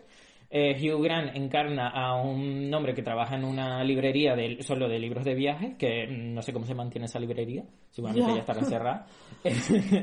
que de repente un día eh, mm, mm, pasa por su tienda una gran estrella de cine y bueno, y comienzan como un filtreo, una relación y tal. Que esto, curiosamente, se supone que está basado en que eh, un amigo del guionista le pasó una experiencia similar con Uma Thurman. Eh, también ¿Ah, sí? en una sí en una calle de que se que como que se tropezó con ella en, en una calle de en Inglaterra y, y acabaron en el piso de él Ah. Bien por Uma. Eh, Julia Roberts fue la única eh, opción para el papel, aunque no pensaban que fuera a aceptar. Y al, al final aceptó leer el guion porque su agente le dijo que era la mejor comedia romántica que había leído. Y en esta época Julia Roberts ya estaba un poco hasta el coño de las comedias románticas. No se quería ya encasillar demasiado, pero lo leyó y dijo algo como, bueno, pues voy a tener que hacerlo. Y curiosamente, hay una parte en la película que dice que cobra 15 millones de dólares por película y es exactamente el sueldo que ganó por hacer esta película. Oye, pues muy bien. Bueno, ¿qué, qué tienes que de- decir? Eh, mm, esta tampoco la revisioné, pero bueno, no tengo la he visto 150 veces porque lo ponen mucho. Mm, no sé, no me parece que la química entre ellos. Es que me da un poco igual. La química entre ellos no me. Jo, pues a mí sí me Ay, gustan. no. Es que mm, a lo mejor tengo un problema con, con Hugh Grant y es que me parece que su cara no me Pero ¿y, transmite nada. ¿y el pelazo? ¿Tiene ¿Y- pelazo? ¿Y qué? Pero que es su que... cara no me dice nada. Pero es que Me parece un soso. me quedo embobado. Me parece un soso que nada. Bueno, eh, lo que tengo así un poco tal. Eh, ella tiene novio cuando se conocen. Ale Baldwin. Y le pone los cuernos. Hmm. Y luego la va a ver y, ella está con su novio. A ver, se supone que no, no, no está bien con él. Eh, y, y ya está. Entonces, Pero ella- ella también- justificamos las. No, pero ella, ella no está bien. Ella- eh, o sea, ella también es una actriz y todos sabemos Pues que, lo- que una deje. que son los Que son- lo deje. que los actores son muy egocéntricos y muy mm, eh, ególatras. Que lo deje, que lo deje, porque no, o sea, ya entonces vamos a justificar porque estás mal con tu pareja, le vas poniendo los cuernos por ahí. No. Pero que, pero tiene que haber conflicto, Beatriz. Si, no, Sí. si, si, si la- si no hubiera conflicto y las- los personajes no hicieran cosas malas, no habrían películas. Todas- la- pero yo las tengo que comentar, estamos hablando de las relaciones románticas y yo estoy hablando de que ella tiene novio, no se lo dice, porque además es que no se lo dice, sino que él la va a ver y se queda con, con cara de gilipollas, entonces ya, porque tú puedes decirle, oye, mira, es que tengo novio, pero es que encima no se lo dice. Sí, sí, lo hizo mal. Vale, vale, pues no lo, no lo justifique. No la justifico, yo le doy contexto. Vale, y después cuando cuando están en su casa y ves la escena de los periodistas y tal, ella se pone como, se porta como una gilipollas porque le echa la culpa a él cuando él no ha hecho nada tampoco y, él- mm, y se va de malas maneras. O ella es un poco estúpida. Que puede ser porque sea actriz de cine, pues lo será, pero ella es un poco estúpida y se porta un poquito mal con él. Y ya está, lo que más me gusta de la peli es la escena, la escena final, la, la rueda de prensa. Mm. Está muy guay, que me como muy eso sí me pareció muy Pero es bueno la típica declaración de amor delante de todo el Sí, mundo. pero bueno. Pero es verdad que es una declaración de amor como un poco velada, porque él le está haciendo como una pregunta, tal, no sé. Estaba bien, pero que sin más, o sea, no me parece... A lo mejor en... A mí me parece una peli muy disfrutable. Me gusta también el grupo de amigos de él. Sí. Creo que la- la- la- es- es- esto es una característica de las comedias románticas británicas, como que le da mucha importancia al grupo de amigos. En las, pre- en las películas de Hugh Grant a lo mejor son sus grupos de amigos. Sí. Decir. Eh, y de hecho he, he leído te- teorías como que la peli en realidad va de eso, ¿no? De, de como de, mm, eh, bueno, como la importancia de los amigos, de tal, que ellos son al final los que le ayudan para ir a, a Sí. ir con ella, los que le Sí. están ahí para darle soporte y demás. De hecho, Y siempre hay algún amigo como, perdón, como muy peculiar, porque en esto también hay una... eh, el chico es también no, es el compañero de piso, ¿no? ¿Puede ser? Sí, sí, el Es- es un poquito que es muy Sí, gracioso, es el muy robacena. Eh, leí también que en el guion original, eh, eh, la, la que en realidad hace de su hermana iba a ser como, ese personaje iba a ser como la- una chica que tenía una tienda de música enfrente de, de su, de su, y era como otro interés romántico de él. Ah, Y como que él al final eh, se daba cuenta de que, de que Ana, que se llamaba la, la actriz, es como un ideal, pero que en realidad la que quería era la otra. Y entonces se, se va con, se queda con la otra. Pero a los guionistas les pareció que este final como que eh, despreciaba al personaje de Julia Roberts y que la gente quería que acabara con ella. Entonces convirtió en ese personaje en la hermana de Hugh pues me hubiera gustado más si hubiera sido el final alternativo. Eh, bueno. Eh, a mí me gusta, me, me parece que tiene escenas muy divertidas, como cuando él se cuela en, los, en las entrevistas con los actores, sin haber visto las Sí. pelis, y dice que va de una, de una revista de tal. Me parece que, que, por ejemplo, que en las partes cómicas los gags funcionan mejor, que, mm, funciona mucho más que en Cuatro bodas y un Sí, funeral. eso está claro. Y, y me parece que ella, o sea, es una típica película que es en plan de que a lo mejor otra actriz lo podía haber hecho, pero ella con su estatus, sabiendo, o sea, es ella le aporta algo a la película que otra gente no podía aportar porque tú ya la ves sabiendo que es Julia Roberts y es casi ella haciendo de sí misma. Sí. No es como ver a Pepita de los Palotes haciendo de una actri- actriz de cine. Entonces, esa carisma y esa sonrisa que tiene y eso tal le aporta un montón a la película. Y creo que es una pareja como a mí sí que me funciona un montón. Y me parece que es una comedia romántica que funciona muy bien porque eh, parte de también del clásico de alguien de la realeza, que en este caso es eh, una estrella de Hollywood, y un plebeyo se enamoran. Es eso, es la clásica historia que siempre hemos visto. Princesa por sorpresa. Sí. Pero Eh, pero versión eh, inversa y británica. Y, y creo que funciona muy bien. A ver, es una película que es muy, o sea, que es muy, muy ha estado muy en el, en el, en el recuerdo de la gente porque Consigue Notting lo que es- quiere. eh, Notting Hill es una peli muy famosa. Sí, o sea, y la gente va a Notting Hill, va sí. de peregrinación y va a ver dónde se rodó y todo. Y fue un Bueno. taquillazo. Y está muy recordada y creo que eh, consigue todo lo que se propone. Bueno, un 6. Eh, un 8. ¿Ves? Eh, Está en... Filming. Ahora Pues vamos si a... alguien no la ha visto, que lo dudo, pero vamos. pero alguien se la quiere volver a ver. Eh, eh, un chico que además es oyente de este episodio, eh, Nicolás se llama, un saludito. Vi en su tweet que va a ver Notting Hill en San Valentín, porque le gusta mucho y la revé siempre. Ah, pues qué bien, pues que la disfrute. Cosa que no hice yo. Venga. Vamos a ir ahora con el top 3, que además sí que hemos hecho, hemos visto el top 3 de la lista, así Sí. que por esta parte guay. Eh, número 3. tienes un email Mm, de Nora, de Nora Ephron. Sí. Eh, Nora Ephron, además que estoy leyendo su libro, como un libro así como medio de memorias y tal, eh, es una mujer muy graciosa, falleció. Eh, esta película es un remake de un remake del Bazar de las Sorpresas eh, del año 1940 en el que una mujer eh, que detestaba a su jefe en su tienda tenía como un amor por correspondencia con alguien que no conocía y resultaba ser su jefe. Esto es ahora la versión moderna, la versión moderna de los 90 en el que son dos librerías enfrentadas, una como más una es como la, La la- de pueblo, la de toda la local vida. Y la otra es Agapea o la casa La del casa del libro. libro. Y entonces eh, ello- ella lo detesta a él porque va a acabar con su negocio, pero luego tiene como un, mantiene una relación por email con un chico que resulta ser este Lo el que, jefe. lo que nunca me ha quedado claro es cómo se conocieron ellos por email. Eh, se conocieron en una especie en un chat o algo Ah, así. Chat de Terra. Sí, en, el, en terra.com.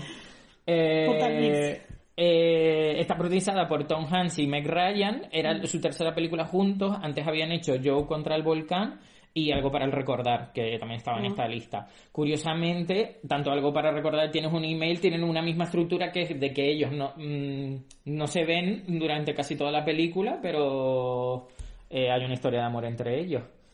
Eh, bueno, ¿qué tienes que decir? Que Meg Ryan está muy guapa en esta película. está muy guapa, la verdad. Eh, a ver, a mí me costó. Yo no la había visto esta peli, ¿eh? ¿Ah, no? No. Eh, y la vi dos veces porque me quedé dormida. Mm, también es verdad que la vi un poco tarde. Eh, me, me resulta llamar. Bueno, primero me hace mucha gracia ver cómo mandan un email en, en el 98, estamos en el 2023, como los ordenadores que funcionaban a pila. No, es como muy curioso ver otra ver desde el futuro lo que como era antes el tema del internet. Eh, y me resulta llamativo eh, esa dicotomía eso, entre la vida real, como ellos se odian, y luego la vida eh, virtual, que es como ellos no se están enamorando por, por email. Y luego es verdad que una eh, ellos llegan a quedar y él se- es cuando se da cuenta de que es ella, pero no se, no se lo dice y se va. Mm, es que no sé, tampoco me gustó mucho. O sea, bien, pero sin más. Eh, me parece un poco tal. yo puedo entender que él al final como que se la quiera ganar por sí mismo, pero sí que sí que le, está- eh, la- le miente en varias ocasiones porque él le está diciendo que se quiere hacer su amigo y le pregunta por el por la persona con la que ella se intercambia emails, sabiendo que realmente es él esa persona. Entonces juega un poco ahí con ella. Mm, pero bueno, no sé, sin más, la historia de amor no me seduce demasiado. Me parece que tampoco, no, no siento que tenga mucha química, no sé. A mí, esta es otra de las pelis que le bajé la nota. Le tenía como un 7 y se la bajé un 6, porque tampoco la tenía como mejor recuerdo de lo que me gustó. Me, me gusta mucho, por ejemplo, la escena en la que ella rompe con su novio, con Greg Kinnear. Porque es Sí. como muy muy civilizado, en plan de están ahí como se dan cuenta, en plan de, pero ¿por qué estamos juntos? Que no te quiero, tal. Ay, yo tampoco. Ay, qué bien, pues venga, tal. Sí. Mm, es como, yo creo que... Sí, eh, de hecho, perdón, los dos tienen pareja cuando están Sí. empiezan a intercambiar email. Claro, pero, pero tampoco, no era una infidelidad por internet porque tampoco se decían se querían, tal, No, sino sí, conversaban, amistad hablaban y sí, tal. sí.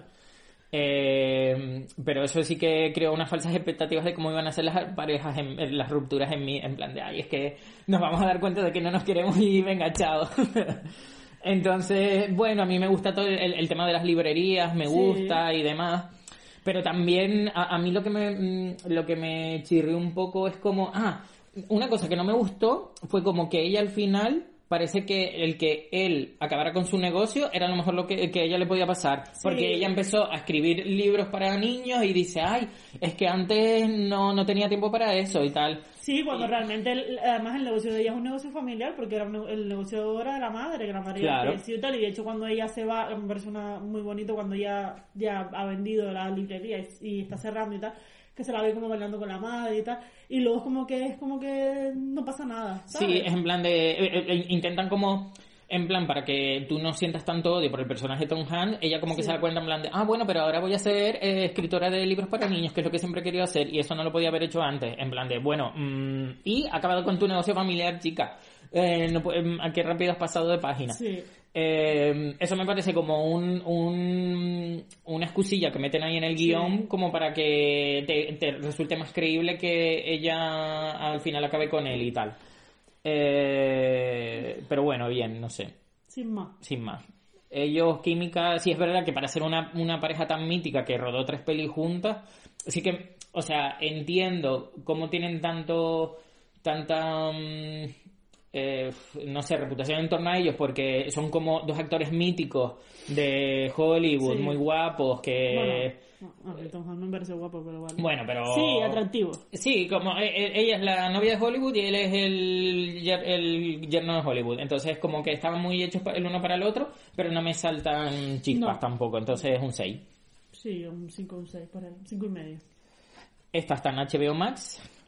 Eh, y pasamos a la segunda, que, madre mía, voy a beber agua, voy a coger resuello, porque es Pretty Woman de Gary Marshall. eh, del año 1990, no, creo que no necesita eh, presentación. ¿Cuántas veces le han dado la tele? Mm, 35. Todo el mundo sabe de, de qué va Pretty Woman. Eh, la tiene en Disney Plus igualmente. Y venga, empieza. Esta, yo sé que le tenías ganas, venga, A empieza. ver, es que yo creo que es una película que ha envejecido muy mal, o sea, es verdad que, repito, o sea, que ya lo he dicho con algunas películas, pero que es como una película mm, clásica mm, que a todo el mundo antes nos encanta, o, mm, ay, que qué bonita la ¿A historia quién de no le va a amor. gustar Pretty Woman? Eso, que qué bonita la historia de amor, qué bonito no sé qué, pero a ver, ahora te paras a analizar la película y hay, tiene muchas problemáticas, o sea, mm, ella es una prostituta al que él le está pagando durante una semana, ¿no? Es o unos días para estar con él y hacer de, de pareja y tal. Y vale, se enamoran durante, durante esa relación, pero es que no es una relación porque es que él le está pagando, o sea, eh, me parece súper problemático. Esa, esa jerarquía de en la relación me parece muy problemática, o sea, al final él está comprándola. Es que, me no sé, es que es un tema un poco delicado, entonces tampoco quiero entrar mucho en, Ya. en el barro porque, no- porque es un tema muy delicado. Pero me parece que no es para nada un- una relación idílica ni una relación a la que aspirar. Me parece que es muy. que, que se idealizó mucho porque era como, ay, la pobre chica que vive en la calle, que se tiene que prostituir y al final pues acaba enamorada de, de un chico rico que la va a salvar, porque es que él la va a salvar, la va a sacar de donde está. O sea, es la típica, eso, la relación en la que el hombre, un hombre blanco y rico, viene a salvar a una mujer pobre, estoy entrecomillando, eh, que necesita que las que la salven porque está en una mala situación. O sea, mm, no. Luego, el amigo de Edward me parece un asco de tío.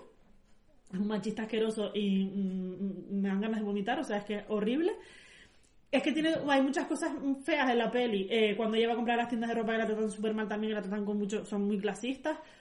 Pero eso es verdad. o Sí, sea, eso es verdad, o sea, eso, eso pasa, lo, de la- lo del lo amigo de- de Eduard pasa, o sea, hay personas... hay- Y a él no lo justifica ni nada, No, él lo ve como un, sí, lo- la el- peli lo ve como un baboso. Sí, sí, Mm. sí, sí. Yo no digo que lo justifique, pero bueno, que lo, lo está representando, se está representando esas cosas. Eh, y es verdad que ella tiene mucho carisma, que ella se va ganando a la gente, la tía mm, lo hace súper bien, a mí me encanta Julia Roberts. Pero creo que lo que ha trascendido de la peli, lo que lo que representa y a lo que mucha gente aspiraba mucho eso, ¿no? Que es como, ay, que es una relación, es que es súper romántica la peli, es que es muy bonita. Mm, no, yo creo que no, que no, o sea, son, mm, creo que es muy problemático, o sea, es una relación muy, hay que tener mucho cuidado. A mí me sorprendió porque yo de pequeño no fui consciente, ahora revisionándola, lo mucho que follan en esta peli. Yo no era consciente. Sí. O sea, hay, hay como tres veces en que... Porque para mí en mi idea era como que, vale, paga por, eh, eh, paga por sus servicios, pero en realidad no se acuestan durante toda la peli, solo se acuestan una vez. Pero no, es que ya la, la primera noche Sí. la, la escena acaba con ella que, que le va a hacer una felación. O Sí, sea... y luego follan en el piano y luego creo que otra vez. Otra vez. Entonces, eh, pero esta es como tan sutil que yo creo que hay mucha gente que no se da cuenta que está y que está como tan cegada en que es una historia como súper romántica y no sé qué y tal, y como que no se da cuenta de que en realidad ella, eh, él está pagando por sus servicios, no solo por- como acompañante, sino que Sino también favor, están, están follando. Sí, sí.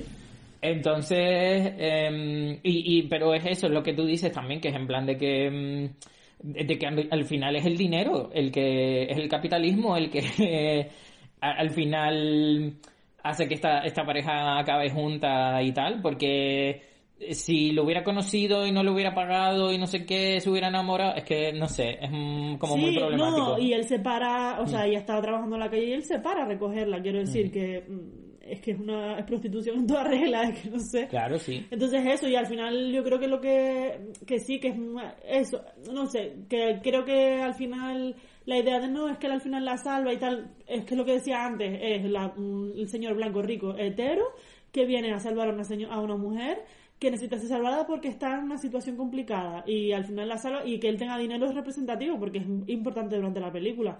Entonces, no sé, creo que es una película que ha envejecido mal en el sentido de que hay que ser un poco más crítico con la película mm, t- 33 años después, ¿no? Desde el 90. Sí.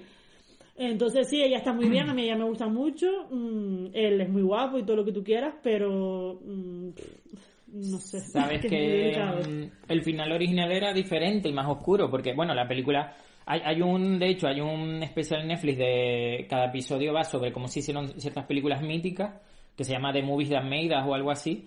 Y hay uno dedicado a Pretty Woman y, y al, al principio ni siquiera se iba a llamar Pretty Woman, se iba, o se iba a llamar Sunset Boulevard que o, hasta, hasta o eso, no sé Pretty qué. Woman, o sea, mujer guapa, es que por favor. Ya. Eh, no sé qué boulevard, la calle donde se conocen o algo así, o la calle de las prostitutas. Pues el final iba a ser que ellos eh, eh, tienen una discusión y ella se baja del coche porque ella está enamorada de él, pero él le quiere pagar. Entonces ella se baja del coche y él le tira el dinero y se pira. Entonces ella coge el dinero y al final se va con la amiga y decide cumplir el sueño de la amiga que era ir a, a Disneyland eh, con el dinero que le pagó ella. Y acaban así. Lo que pasa que, claro, al final... eh, Es más es- bonito que la- que eh, aparezca en un coche y le diga que la. Exacto. Y entonces por eso se cambió súper fuerte.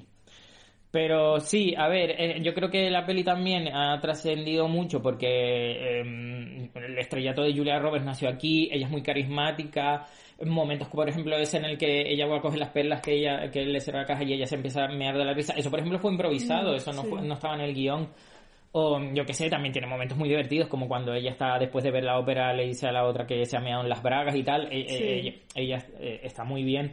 Y bueno, y empatizas mucho con ella y tal, pero sí que es verdad que es eso, que sí que ese aspecto de no ha envejecido bien y es un poco como, es un idealismo romántico un poco, pues, pasado por caja, sí.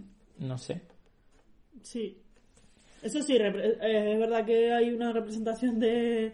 No, porque ellos viven en Los Ángeles y, y habla de la gente con dinero y de la gente que vive bien y luego hay una parte de las personas Mm. que no viven, no tienen esa situación como ella y como la amiga y tal, que al final están porque no, no, no, no les da para vivir. Ah. Y eso, me eso es verdad que está bien, que porque siempre en Los Ángeles es como la idea de que es la ciudad, ¿no? Del cine, de no sé qué, qué tal. Y en Los Ángeles hay muchas realidades, no solo existe esa, Sí. pero... mm, vamos. Se me olvidó un dato importante, el dato del final alternativo, y es que en el guion original ella era una yonki. Y, y, él, más y él le decía de la- una condición que le ponía a él era que no se drogara y entonces al final creo que sí que se droga o algo así, por eso tienen esa pelea y tal, no sé qué. Hubiera sido más realista. Ya. Pero no estaríamos hablando de esta pelea ahora mismo, No. seguramente. No, no. Hubiera sido y como... este final no se hubiera hablado de esta peli. Se hubiera convertido en una peli como muy de culto, en plan que le gusta a una gente o que Sí. la hayan reivindicado en el, en, el, en el futuro, pero no... Es una peli muy hecha para agradar. Sí. Eh, ¿Qué nota le pones a la pareja? A ver, ellos tienen muy mucha química. Es que claro, es que Eh, eh, es pro- me es- es parece- problemático. Me parece un poco problemático ponerle nota porque por todo lo que he dicho. Ellos tienen mucha química, ¿no? Pero no, ellos tienen ellos están bien entre, o sea, y funcionan, los dos funcionan. Mm, Los actores tienen química, no voy a hablar de los personajes. Muy bien. Y vamos a acabar con el puesto número uno, que curiosamente de todas las listas que vimos, pues cambiaban las películas, las películas cambiaban de sitio, habían unas aportaciones, habían otras, pero siempre era esta la primera, que es curiosa también, como todas las, y esto est- se repetía en todas las listas, a lo mejor porque eran medios americanos, pero no creo que esa sea la razón, sino que todas las películas eran americanas, o bueno, algunas, con algunas británicas, Sí. pero es porque también el género de la comedia romántica, o sea, es algo Sí. que inventó Hollywood y que se ha especializado y de hecho cuando por ejemplo en España hemos hecho comedias románticas al final lo que más se le critica es que están repitiendo los esquemas y la misma estructura del cine americano entonces es normal que las listas de las mm, mejores comedias románticas de, mm, de todos los tiempos siempre pongan mm, películas porque es que mm, ¿se te ocurre alguna otra peli de otro país que pudiera estar? no Amelie no Bueno, Amelie tampoco es romántica y bueno Amelie no. es también un melón que no vamos a abrir española, a lo mejor podría decir yo alguna, Sí. pero yo qué sé. No, a ver, la- yo creo que Hollywood es la máxima exponente de la comedia. Hmm. Pues ya está. Pues esta está en todas las esta estaba en todas las En primer lugar, Sí. o sea, no nos íbamos a liberar de ella, Mm. que es cuando Harry encontró a Sally, de Rob Reiner, el director de eh, La princesa prometida. Bueno, pues este señor en dos años evolucionó positivamente. Esta peli del 89 la escribió además eh, Nora Ephron, la de Tienes un email. Y, y bueno, y va de la, de la relación entre eh, Harry y Sally, interpretados por Meg Ryan y Billy Crystal, de cómo se conocen casi por casualidad en, el, en la universidad, bueno, acabando la universidad, porque comparten un viaje en coche, y luego se van encontrando a lo largo de los años. Sí. Ellos al principio también es como una estructura clásica de que ellos al principio se odian, parecen como caracteres muy opuestos, Sí. pero luego se van haciendo amigos y Sí. puede que surja algo entre ellos. Eh, ¿Sabes qué? Meg Ryan tenía 28 años y Billy Crystal 40 cuando Sí, rodaron esta peli. sé, no lo parece. No lo parece. Hombre, ella se la ve de jovencita también, y, pero es verdad que no, no parece que haya esa diferencia. Bueno, esta es la que más me gusta. ¡Éxito! No la había visto, ¿eh? Mm. Eh, La vi para el podcast, de hecho creo que fue la primera que vi. Eh, y esta sí que me gustó. Eh, hay cosas, hay unas cositas, detalles que, bueno, que pueden... Pero bueno, también entiendo que el contexto de 1989, pues, está ahí. Pero es la que más me gustó. Me gusta que, como he criticado las otras, la- aquí lo, lo valoro positivamente, el que la relación va como poco a poco. O sea, porque ellos pasan de odiar, caerse mal a hacerse amigos y luego ir enamorándose poco a poco. O sea, esa, pa- esa parte me parece bonita y me parece real. Eh, es verdad que ellos se van encontrando como, a lo largo, como lo que tú decías, a lo largo de la historia, entonces hay como diferentes, parece que hay como diferentes maneras de ir conociéndose, porque al principio él era el novio de, ¿no? de la amiga o compañera de piso Mm. de él de la universidad, luego se encuentran en no sé dónde, o sea, hay como, van como conociéndose poco a poco y eso me gusta. Eh, es verdad que me llama la, me apunté por aquí que hay un momento de la peli en la que ella dice eh, voy a tener ya 40 años, me voy a quedar solo no sé qué, y la chica tiene 32 en la peli, porque lo dicen. Entonces, bueno, es un poco la representación de la presión de las mujeres. Eh, no, y sigue pasando por Sí, la bueno, edad y porque cuando pasas de los 30 ya tienes que estar establecida y tener pareja, porque si no eres una fracasada. Lo hablábamos antes con, de Bridget Jones. Pero me llamó mucho la atención que ella dice, yo voy a tener 40 cuando realmente tenía 32, o sea, le faltaban todavía unos años. Eh, pero me gustó, me parece que entre ellos funciona, eh, ellos funcionan muy bien y eso, me gusta que fueran poco a poco. Y luego hay una frase que apunté que la digo después si quieres. Vale. Eh, yo esta peli la había visto eh, hace tiempo y no me acordaba mucho, la volví a ver y me ha gustado más ahora. Creo que también es una peli que, mm, que te llega más o entiendes más eh, nuestra en nuestra época, en nuestra edad, que a lo mejor cuando tienes 20 Ya, años. sí. Porque es mm, también como un romance como más maduro, ¿no? O algo- Más es-. Claro, y, y- y no es una comedia que tampoco, o sea, es una comedia romántica, pero que no funciona tampoco por, a lo mejor por gags o cosas así, Sí. sino que es en plan eso, la, la evolución de, de la relación, que, que sí que tiene momentos divertidos, por ejemplo, el, el momento del orgasmo en el restaurante, que es muy Y mítico. cuando ellos quieren presentar a su, o sea, le quieren presentar Ah. a su amigo al otro y los amigos entre ellos se acaban enamorando y se acaban casando. Eh, eso está muy guay, o como bien una crítica de letra, pues que a la mierda Tinder yo quiero que Carrie Fisher me encuentre pareja con una tarjetero que trae ahí, en plan de un momento con sus tarjetitas Sí. ahí, con los teléfonos y tal, eso está guay.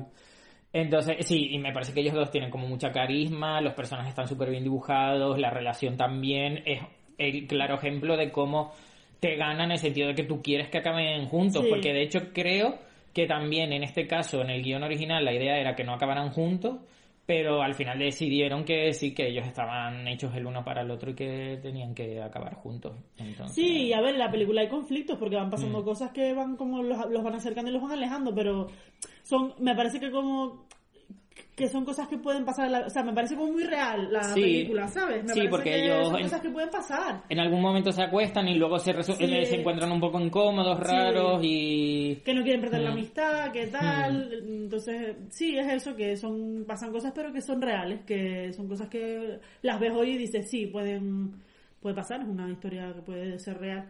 Hmm. Pero eso, eh, eso entonces me gustó mucho. Esta es la que más me ha gustado. Pues la- la- creo que es de la única de la que he hablado bien. Bueno, de mientras dormías también hablaste bien. Sí, pero esta me gustó más. Esta está muy guay. Una peli muy, muy bonita. Eh, No, no sé si la, la que calificaría como comedia, pero... Hombre, como ya es, no es un drama. Bueno, sí, sin más. O sea, no... Hombre, sí, en- es una rom-com. Sí, Eh, está en Film Mini Movi- Movistar. Sí. Y, y también me da pena porque también había un episodio dedicado a este, en el libro este del cine de los 80 feminista y tal, que tenía cosas interesantes, pero es que no, no pude recuperar el libro, lo siento. Pero si A lo ver, has, ver... po- has podido pasarte por tu... eh, Porque sea tu pareja en cualquier momento a recogerlo, Ya, la, es la que- víctima. no, es que la idea era ir ayer y luego se- ayer se me olvidó. Ah. o sea, ayer iba a ir a comer y se me olvidó y luego no se me ocurrió en plan de, oye, pues ve un momento y coge el libro y tal.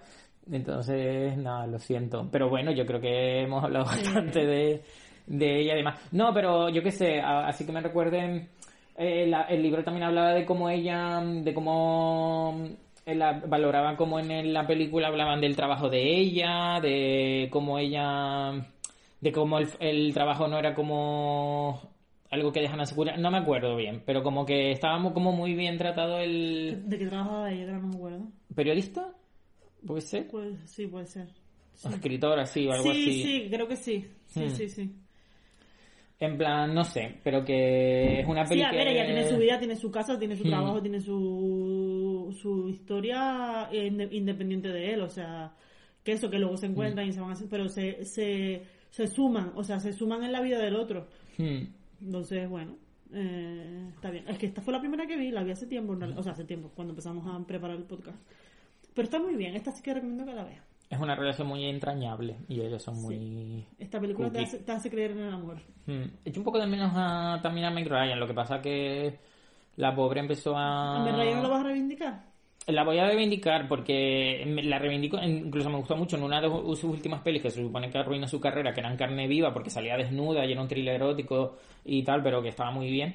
Pero ella es que empezó a operarse y, y, y la clave en Hollywood no es Empezó a operarse y la, y la, y la castigaron. Claro, pero por, porque en Hollywood el problema no es operarse, es operarse mal. O sea, si tú te operas y te operas bien y no se nota, no pasa nada. Pero en cuanto las actrices se, se operan y se les nota, es cuando las dejan de llamar.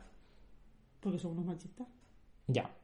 Bueno, pero Porque eso no hay también... actores que se han operado y... Sí, Mickey Rourke. Ah. Pero bueno, Mickey Rourke también tiene muchos problemas. Pero es verdad que eh, Meg Ryan se pasó un poco.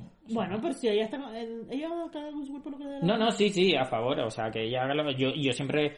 A, a mí me da mucha rabia cuando se, se critican a Nicole Kimmer en ese web porque se operan, porque no sé qué y tal. Y es en plan de. Es que a lo mejor también se operan por la presión de la industria, por, por seguir siendo jóvenes, porque no les dan papeles cuando pasan de X edad. Entonces, al final es toda la pesca, una pescadilla que se muerde la cola. Y- Vamos a reivindicar a Meg Ryan. Sí, no, no, y Meg Ryan era una. Y bueno, una gran estrella de Hollywood que. que es, es- llegó a donde estaba por mm, propio mérito, nadie sí. la nadie la aupó. Pues sí. Y ha salido en dos pelis de esta lista también. O sea, Sí, y podía fue- y estaba también en algo para recordar y mm, no recuerdo si tiene alguna más así tal. Luego también hizo como alguna comedia romántica un poco morralla, pero joder, mm, salió en algunas muy importantes. Bueno, Igual que Cameron Díaz. Cameron Díaz hizo mucha mierda, pero luego hizo cosas muy buenas. bueno. Un besito para Cameron y para Meg. Bueno, la química entre ellos. Un 10. Sí, yo también. Venga.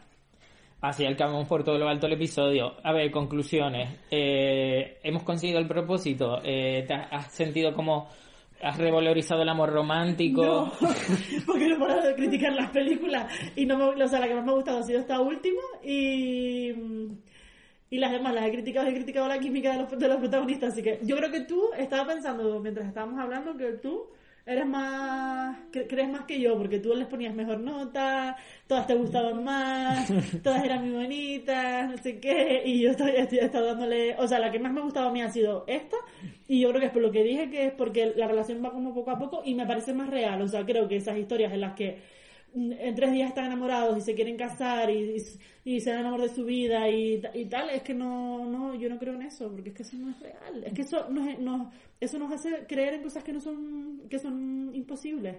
Yo me amoldo, o sea, yo si veo una peli, yo al final el cine y, y, y la experiencia de ver una película es dejarte manipular por la película y, y sentir cosas, entonces yo puedo ver Close y decir, eh, es que el amor es una mierda, es que todos somos unos putos egoístas, el amor romántico no existe, y, al- a los tres segundos ver Notting Hill, que, también con Julia Roberts, y decir, qué bonito el amor, si es que supera cualquier clase social y todo. Pero y entonces, ¿cuál es tu opinión? Si te amolas es que no tienes opinión. No tengo opinión, o sea, yo a- ahora, ahora en este episodio te digo, viva el amor, claro que sí, todo es posible, todos podemos vivir un, un amor en Hollywood, y luego eso, y luego en el siguiente vamos a hablar de, mira, en el próximo, en, eh, si hay cuarta temporada, Sí. habrá especial San Valentín, deberíamos pedir a nuestra audiencia que nos recomienden pelis para que tú crees en el amor. Vale. En plan, es una, es un desafío que vamos a lanzar. Venga. Que la gente diga, mm, en plan de qué peli como cuando Harry encontró a Sally le puedo recomendar a Bea para que no vea nada problemático y, y se y se rinda. Ya, ¿Te lo parece que a lo bien? mejor me vas a invitar al podcast porque a ti te gusta que yo venga a criticar. No, pero bueno, es que tampoco hay, hay que también Sí. no te puedes encasillar. Venga, no, sí, que, no, que nos No, no, pero hay- eso es un eso es un challenge, pero luego a lo mejor eh, no no crea, no, no Ya, crea- va a ser muy complicado. No creo que todas vayan a hacer cuando encontró a Sally. Es un challenge que vamos a enviar. Venga. Vale. Y vamos a ir cerrando y hay Ah, otro sí. challenge que vamos a um, enviar a ustedes porque en marzo, en la segunda quincena, vamos a grabar un episodio sobre cine feminista eh, eh, con motivo del Día de la Mujer. Entonces, voy a lanzar en algún momento eh, un, un, un esto de preguntas de las stories de Instagram de Hora de Cotufas en el que me tienen, nos tienen que recomendar o nos tienen que decir cuáles son sus pelis feministas favoritas. sí. Sus películas que crean que le pueden gustar a ver sobre feminismo. Entonces, nos- eh, y eso también, o sea, si ahora están escuchando el podcast, no se pueden esperar, pueden escribirnos también un privado por el Instagram y nos dicen títulos.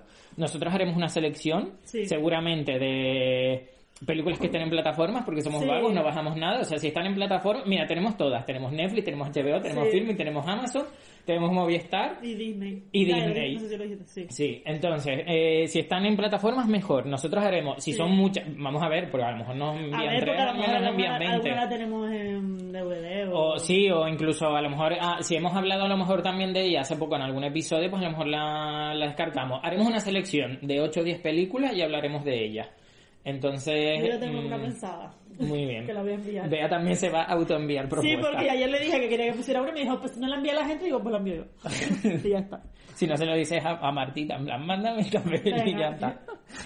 Y sí, pueden ser de, o sea, de cualquier, pueden ser españolas, pueden ser... Y puede ser clásico. A ver, A ver, sería interesante sí. hablar de peli feministas clásicas. Pero que una pequeña representación.